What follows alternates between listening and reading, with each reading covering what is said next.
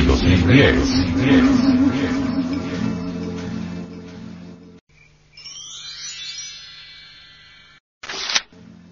Frente Mundial de Salvación del Planeta.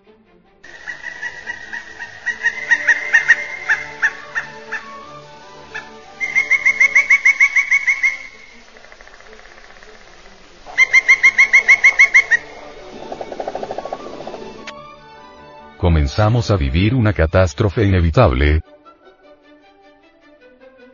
Definitivamente es un hecho que los cielos del Polo Norte se están derritiendo, y esto ha traído como consecuencia los terribles huracanes y ciclones que actualmente han azotado a muchos países del mundo. En el Polo Sur se han encontrado lagos de aguas templadas, y estos lagos crecen día a día y el crecimiento de estos lagos se debe a una intensísima actividad subterránea creciente que llegará muy lejos. Por estos días tres volcanes están arrojando una lava muy extraña de tipo muy especial. Están en actividad en plena Antártida. Estos fenómenos de la Antártida nos invita a reflexionar profundamente. Y no cabe duda alguna que los terremotos que sacuden el fondo del Pacífico desde Chile hasta el Japón, están íntimamente asociados con los procesos catastróficos del Polo Sur. Se ha comprobado en forma definitiva que ciertas corrientes de aguas en el Océano Atlántico se han venido calentando en el Golfo de Guinea que está sobre el Ecuador de manera que al viajar estas corrientes de aguas hacia las regiones del norte en el conocido Golf Strix, han ido socavando lentamente los hielos en pedazos que comienzan a viajar hacia el Ecuador para llegar con ansiedad al vacío dejado por la gigantesca evaporación.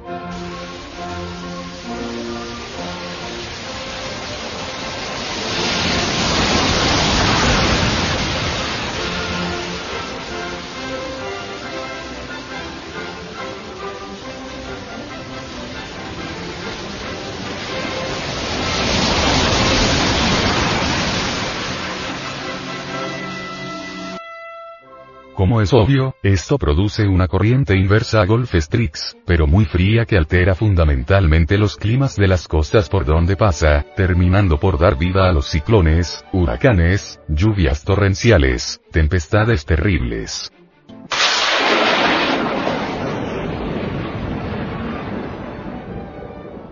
Y toda clase de trastornos climáticos que causan alarma a la humanidad.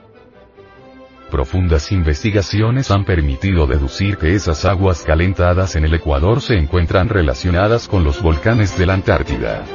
Es claro comprender que las corrientes calientes del Océano Pacífico en última instancia vienen de la Antártida.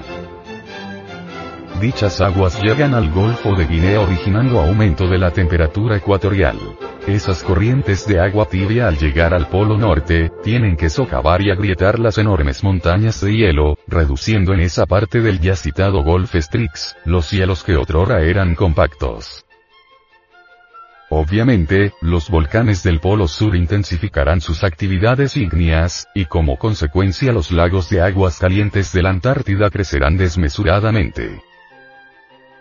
Las corrientes marinas se tornarán cada día con más poder dentro de los cielos del Polo Norte, hasta lograr el deshielamiento total.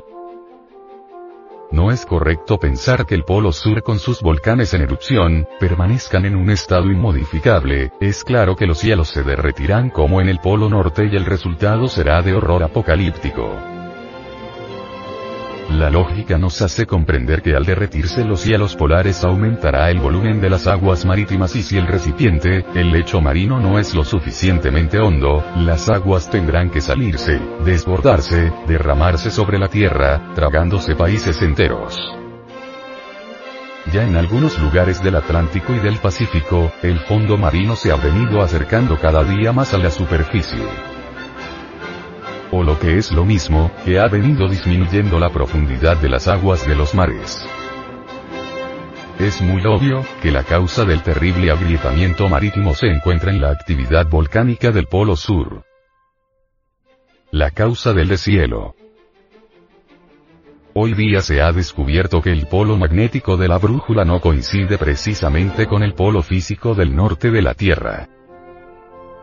Recordemos que una cosa es el polo magnético y otra el polo físico. Esto quiere decir que el eje de la Tierra está modificando su inclinación y que los polos se desvían cada vez más hacia el ecuador. Estos cambios geológicos son de origen exclusivamente cósmicos. Pero pueden ser precipitados por las locuras científicas del ser humano, por sus experimentos atómicos, por las explosiones espantosas de la bomba de hidrógeno. Nosotros debemos irnos acostumbrando a pensar en la revolución de los ejes de la Tierra como una catástrofe inevitable que convertirá los polos en Ecuador y este último en polos. Donde hoy solo existen enormes montañas de hielo, mañana habrá grandes y profundas selvas ecuatoriales, y las actuales tierras ecuatoriales serán montañas de hielo en el futuro. Resulta muy significativo y singular que llueva ahora en el Sahara y en muchos otros lugares en donde antes no llovía. Entonces resulta pues, que la verticalización de los ejes de nuestro planeta con respecto a la elíptica, se va constituyendo en un hecho concreto. Y los polos se están deshielando debido a la desviación de los ejes. Un científico, cuyo nombre no mencionamos, dijo hace poco que las estaciones de primavera y verano se estaban alterando. Y esto es algo que perfectamente se puede ver. Un informe meteorológico demuestra que la primavera en el norte, en este año, tuvo de todo menos de primavera. El informe señala que en los Estados Unidos y México durante esta estación hubo mucho frío. El informe termina diciendo, parece que las estaciones están llamadas a desaparecer. Esto se explica porque los polos se están deshielando. El sentido común nos hace pensar que los cielos invadirán todo el norte y todo el sur del planeta tornándose allí la vida insoportable, y solo la zona ecuatorial será llevadera. Y esto lo puede corroborar cualquier habitante que esté residenciado en esos lugares, por ejemplo, en los Estados Unidos hubo hace poco frío tan terrible, como nunca antes se había visto. Así pues preparémonos. La tierra está sometida a una gran agonía y el fin de toda agonía se llama muerte. Cuando un enfermo agoniza, cuando presenta signos inconfundibles de su muerte, bien sabemos que lo que sigue es su defunción, el desenlace. La tierra, en estos momentos, está gimiendo, está agonizando.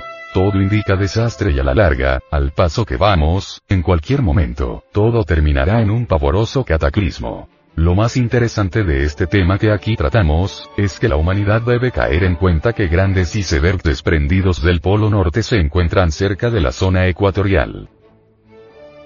Eso demuestra de manera meridiana, que los polos se están deshielando debido a la revolución de los ejes de la Tierra, lo cual se puede demostrar perfectamente con aparatos mecánicos de alta tecnología.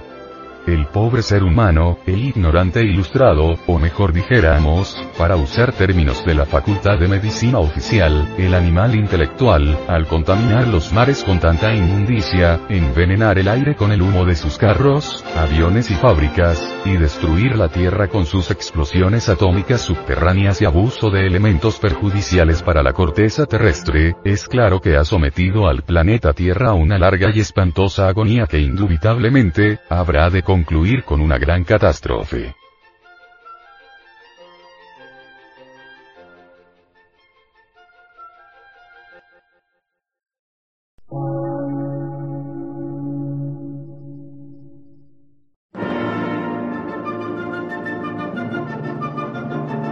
Emisora, gnóstica, transmundial. Por una nueva civilización y una nueva cultura, sobre la faz de la Tierra.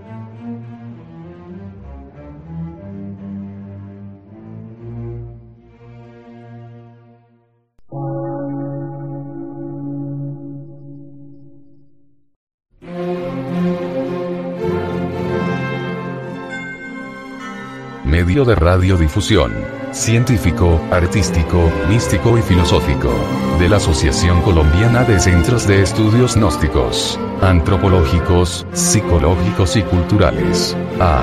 C.